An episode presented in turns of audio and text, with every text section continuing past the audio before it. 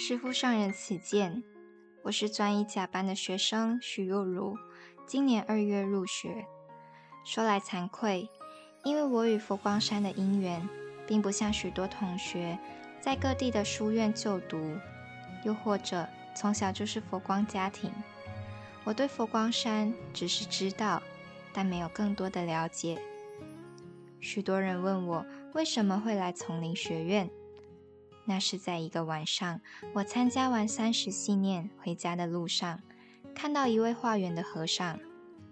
其实我从来不曾向化缘的和尚搭话，但那天不知怎么的，也许是心中有些烦恼，又感觉和尚有些吸引我的地方吧。闲谈之中，我问他知不知道台北有什么不错的道场可以清净跟修持。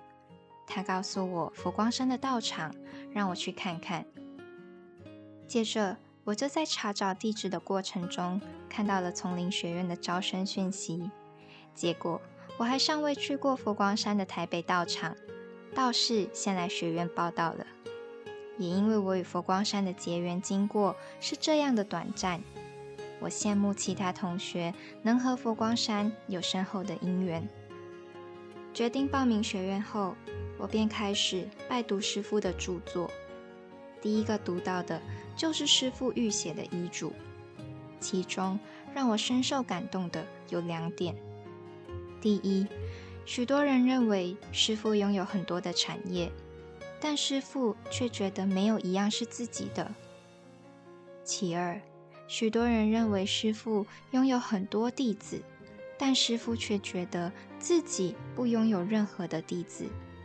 他没有最喜欢的人，也没有最讨厌的人，认为大家都是同参道友，都在走自己人生的路程。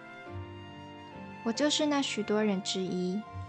当时我的印象中，也认为佛光山的星云大师拥有很多气派的道场和徒众，却没想到师父自己是如此看淡这一切。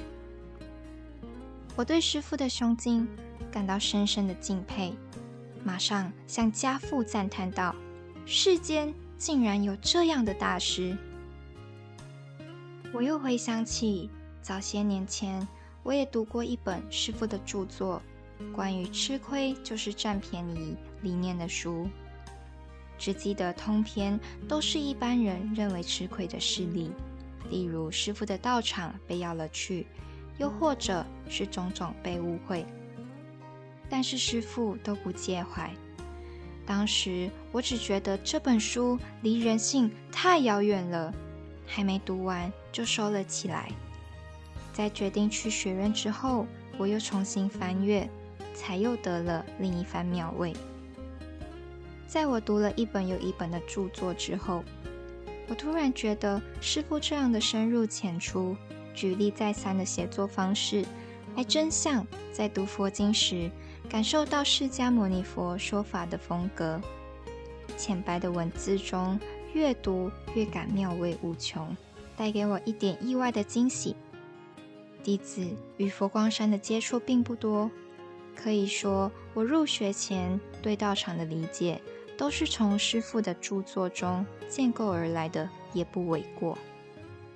来到学院后，我感到佛光山无处不受师父的照拂。我虽未能如愿亲见师父上人，但师父的德风就在整个佛光山的建筑里，因为师父建了这里的一砖一瓦。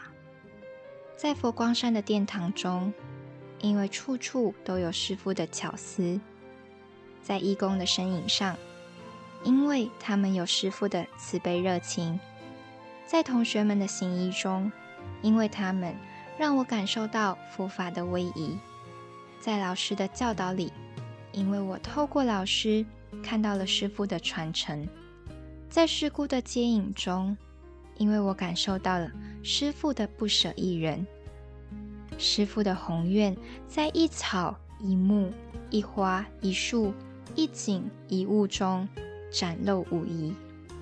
如今我也有幸沐浴在这春风之下，我愿为佛光山贡献所长。以报浩荡的施恩。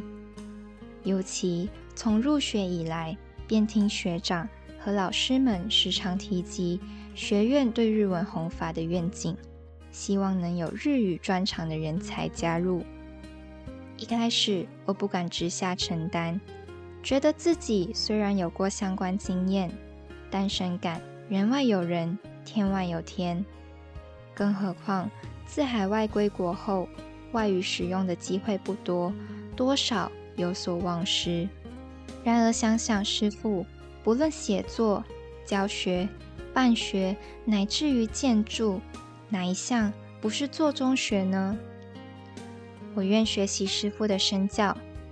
若在学院的日语发展上有需要我的地方，不论什么挑战，我都愿意直下承担。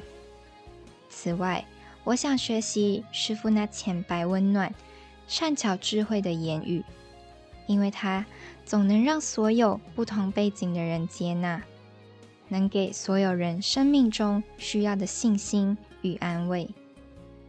最后。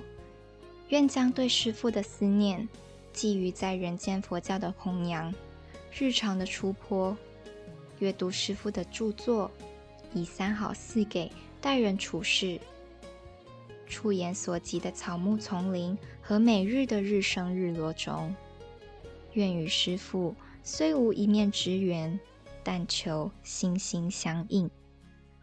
弟子又如顶礼。